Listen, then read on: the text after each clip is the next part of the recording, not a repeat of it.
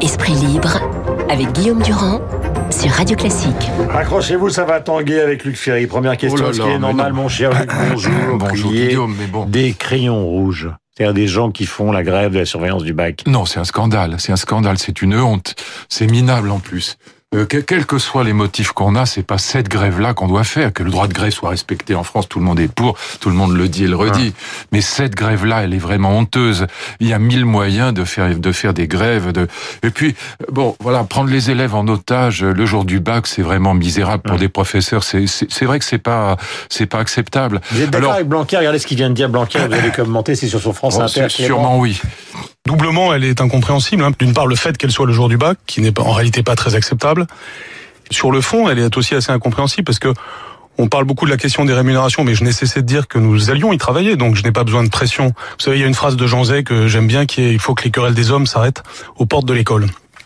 Voilà, il faut que les querelles des hommes s'arrêtent Mais euh, il a entièrement raison, comme il a raison aussi de mettre 40% de contrôle continu au, à la- au prochain, dans, le- dans la prochaine réforme du bac. C'est Hmm. évidemment euh, une nécessité et en plus c'est euh, Est-ce qu'il faut renforcer, par exemple, c'est une vraie Est-ce mesure que de le bac à 90%, par exemple, vous qui l'avez passé à l'époque où il y avait 30% de Ouais, c'est ça, oui. est-ce que, est-ce, est-ce que c'est, est-ce que ça, est-ce que ça peut durer longtemps, ce système-là Bah, c'est, c'est- ce qui est le vrai problème, c'est que ça suscite un débat sur la, la sélection à l'entrée de l'université. Aujourd'hui, quand vous n'avez pas une mention au bac, euh, c'est extrêmement difficile, voire impossible, de continuer des études dans des filières qui sont des filières sélectives. Donc, euh, on a déplacé le problème. Comme il n'y a plus de sélection au bac, euh, ou quasiment plus de sélection au bac dans les filières euh, Mhm. générales, en tout cas, où il y a 92% de reçus euh, l'année dernière, et, et, et sur deux ans, c'est 97% de reçus ou 96% de reçus. Donc, euh, du coup, la sélection se transporte, si je puis dire, à l'entrée de l'université, ce qui est pas une bonne chose. Moi, j'ai corrigé le bac. J'ai été président de jury de bac. J'ai présidé des, des commissions d'harmonisation de pour la, la notation des copies de philo. Donc, euh, c'est quand même un, un sujet que j'ai vécu à la fois comme élève, euh, comme professeur de philosophie et comme ministre. Euh, c'est vrai que il est temps de, de de mettre du contrôle continu et de remettre un petit peu plus de sélection, quitte à dire aux élèves, bah écoutez, vous vous vous redoublerez s'il faut redoubler, mais on peut pas vous donner euh, le bac, ou alors qu'on le mette dans le berceau tout de suite, euh, qu'on le donne au berceau, on, on mette euh, lorsque les enfants se font enregistrer à la mairie, qu'on leur donne tout de suite le, le certificat la colonne du bac. À la mi-juillet, on sera fixé sur euh, la liste des auteurs élargie de 12 à 55. Donc Oui, on passe effectivement pas des auteurs classiques que vous connaissez, c'est-à-dire les Grecs, ben, les, les grands auteurs français, européens. Et puis là, donc, euh, on intégrerait Avicenne, les Chinois. Euh, Je suis pas etc. pour. Je trouve que c'est trop. Je trouve que c'est trop. Je trouve que voilà, Avicenne. Vous non, qui êtes voilà, grec et allemand. Grec, allemand et éventuellement français, euh, Descartes quand même, Bergson quand même. Mais non, je pense que qu'on élargisse à un certain nombre d'auteurs qui étaient considérés comme non canoniques, euh, comme Tocqueville, comme Hannah Arendt, euh, pourquoi pas. Mais et, et aussi à, évidemment à des à des pères fondateurs, à Confucius, pourquoi pas, à des pères fondateurs de à Lao Tse, même si Lao Tse n'a Mm. pas existé, mais pourquoi pas. Mais Avicenne, pourquoi Avicenne? Dans ce cas, je préférerais à la limite Averroès. Bon, mais c'est vrai que euh, il faut tout de même que le choix ait du sens et que ce soit pas n'importe quoi. Voilà. Donc, euh, je, je pense que l'élargissement est Bah, une L'idée, c'est chose. aux cultures. Alors, Non, oui, mais peu- oui, mais bon, le débat sur la question de savoir si la philosophie est euh, est occidentale ou pas. Je sais que euh, Roger Paul Droit pense que la philosophie euh, n'est pas occidentale.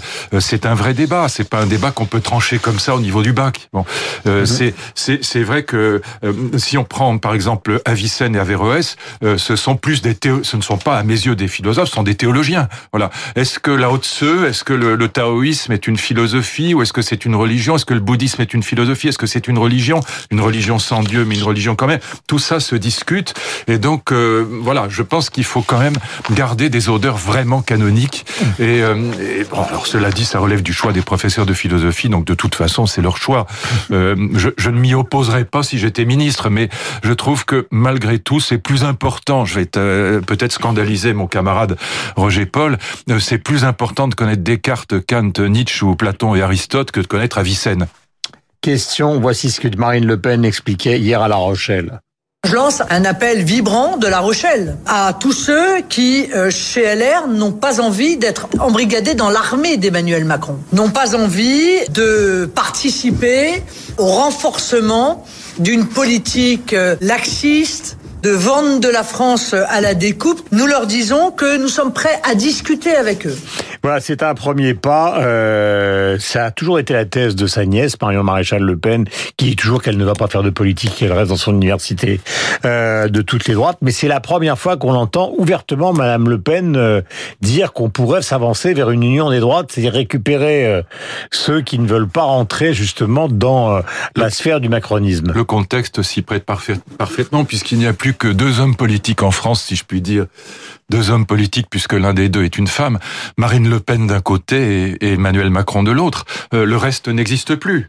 Donc dans le paysage politique, le reste n'est pas présidentiel. Mais elle y avait pensé, mais elle ne l'avait jamais dit ouvertement. Parce qu'elle visait davantage l'électorat que les têtes de série, si je puis dire, chez les LR. En quoi elle avait parfaitement raison, puisque il n'y a pas de cordon sanitaire, si vous voulez, pour un LR, pour un maire LR, d'aller euh, euh, s'acoquiner, si je puis dire, avec la REM. En revanche, il y a toujours eu un cordon sanitaire que Chirac avait mis en place avec le Front National. Donc ce que ce qui est en train de sauter aujourd'hui, c'est ça, puisqu'il n'y a plus que deux grandes figures politiques. Je disais deux hommes politiques, c'est pour plaisanter évidemment. C'est une femme d'un côté, c'est un homme de l'autre, mais il n'y a plus que deux personnalités politiques qui sont présidentiables aujourd'hui en France. À l'heure actuelle, peut-être que ça changera d'ici trois ans, mm. mais à l'heure actuelle, c'est Marine Le Pen d'un côté, c'est Emmanuel Macron de l'autre. Et dans ces conditions, il est évident que euh, à partir du moment où il y a 72 maires qui vont du côté de la REM, des maires LR, je veux dire, qui vont du côté de la République en marche, il est évident qu'elle va pas laisser à Marion, maréchal Le Pen, le, monopole de, du discours sur l'alliance avec euh, l'alliance officielle, si je puis dire, avec la droite. Donc elle a tout à fait raison de faire ça. C'est une très bonne stratégie, mais sa vraie stratégie derrière ça, c'est quand même la récupération des électorats de la droite, de l'extrême droite et de l'extrême gauche. C'est ça son vrai projet. Je ne cesse de vous le dire. Elle est dans un scénario à l'italienne. Elle va récupérer une grande partie de la euh, de la France insoumise, de l'électorat de la France insoumise, pas des têtes de série évidemment. Question, est-ce que vous pensez que ça lui profitera à elle ou est-ce que vous considérez qu'elle a toujours été ou qu'elle restera toujours marquée euh, par le fameux débat du deuxième tour Écoutez, si qui a marqué disait-on à l'époque, c'est limite. Non, non, ça, ça, c'est ça, ça, je pense que c'est passé, tout passe. C'est comme euh, l'affaire de l'observatoire pour Mitterrand, tout passe. C'est des, c'est des catastrophes euh, euh, provisoires, si je puis dire. C'était quand même une catastrophe, mais c'était une catastrophe qui passe. Elle l'a dit d'ailleurs. Bien sûr, bien sûr, elle l'a avoué. Mais je pense, si je devais parier, ça n'a aucun sens ce que je vais dire, mais c'est, c'est, c'est juste au jour d'aujourd'hui, comme on dit. Je pense que Macron sera élu, sera réélu président de la République. Je pense que c'est le plus probable s'il fait pas de bêtises énormes. tout est en place pour qu'il soit réélu parce que, en gros, c'est le président de la droite, euh, de la droite libérale et de la gauche euh, démocratique. Voilà. Bon, donc euh, il a, il a maintenant un électorat qui le portera vraisemblablement à l'Élysée une deuxième fois. S'il ne fait pas de bêtises, mais s'il fait une bêtise, s'il y a un pépin quelconque, s'il y a une affaire de gilet jaune qui ressort, alors évidemment Marine Le Pen peut être élue. Mais ce qui se passera très probablement, c'est que la France sera coupée en deux. Elle sera coupée en deux entre une France périphérique de la diagonale du vide qui aura voté pour Le Pen et puis une France euh, euh, comme comme vous, des élites euh, des élites urbaines qui aura voté pour Macron parce que elle votera pour Macron cette France des élites urbaines mondialisées parce qu'elle dira de toute façon il y a personne en face. Hmm. Pas forcément parce qu'elle est totalement convaincue par la politique de Macron, qui est en fait aujourd'hui une politique keynésienne de relance de la consommation par les déficits publics. C'est mm. pas une bonne politique libérale. C'est vraiment le contraire de ce qu'il faut faire. Mais néanmoins, le grand argument de mes amis qui votent Macron, c'est de dire mais il y a personne en face. Mm. Voilà, Vauquier s'est effondré, euh, Olivier Faure que vous avez reçu tout à l'heure, bah, c'est pas euh, le parti en tout cas s'est effondré, Glucksmann s'est effondré, Bellamy s'est effondré. Donc euh, il n'y a plus que Macron ou Le Pen. Donc si on n'est pas Front National, on vote Macron. Point final. De la culture, c'est nécessaire sur l'antenne de Radio Classique. Voici donc rien extrait du Sacre du Printemps, ah, puisqu'on fête l'anniversaire euh, à, nouveau, parce que c'est vrai que c'est un ah, moment historique. Nous l'écoutons.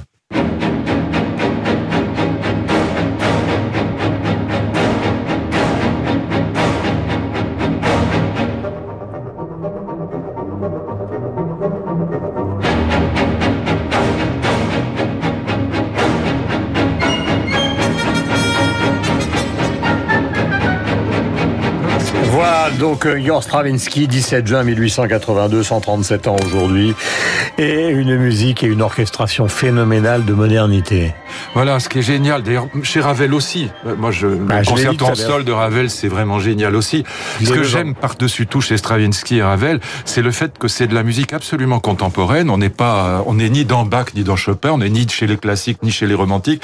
Et en même temps, c'est pas de la musique dodécaphonique sérielle. C'est pas, c'est ni Schoenberg ni Boulez, ni, ni Ligeti ni Stockhausen. Donc on est vraiment dans du contemporain.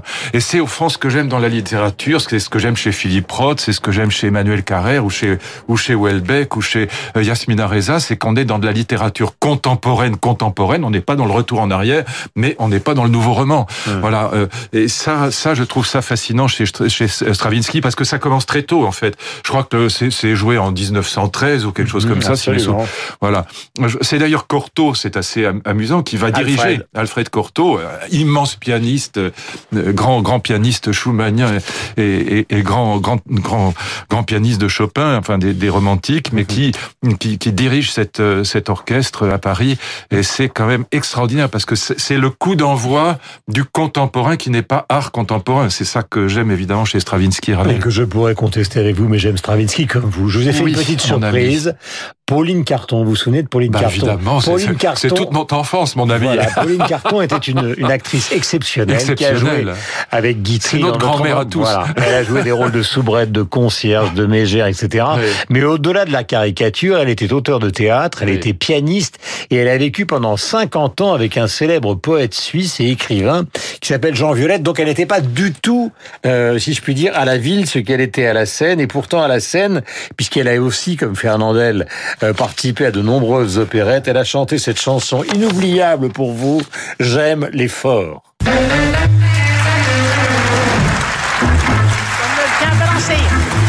Ça dans mon passé. Depuis Toto à du Sébastien jusqu'à des cocos, trésors de coco, des demi-quarts de portion n'ont jamais fait ma passion. Les petits chétifs qu'on prend par les tifs n'ont jamais tenté de mes voluptés. Tout mon corps, mes trésors n'ont été qu'à des hommes forts. J'ai un faible pour les forts. J'aime les toréadors, tous les picadors, tous les matadors, tous les matamors. J'ai un faible pour l'effort, aux petites de gueules en or. Je préfère le butor, le bandit ressort et la vache qui mord. Génial. Pauline Carton. Vous retrouvez évidemment toutes les vidéos sur YouTube de cette actrice. Alors, daté. le jour le plus long, euh, bien évidemment. Euh, Cadry, si Versailles m'était compté, le roman d'un tricheur, bonne chance, le comédien désiré, etc. Et c'était une actrice euh, prodigieuse. Et ce qui est amusant, c'est qu'elle est née dans un dans un monde et, et dans une famille d'intellectuels. Elle-même était une intellectuelle et elle a joué toute sa vie. Comme quoi, il y a une différence entre ce qu'on est et ce qu'on fait. Et elle a joué toute sa vie euh, bah, les concierges. Bah, c'est les vrais acteurs, les rôles de composition. C'est là qu'on voit le- la qualité de l'acteur, évidemment. Voilà. Eh bien, nous sommes passés de Stravinsky à Pauline Carton, ce qui prouve qu'il y a toujours un espoir, celui d'écouter Radio Classique. Il est 8h56, Franck Ferrand.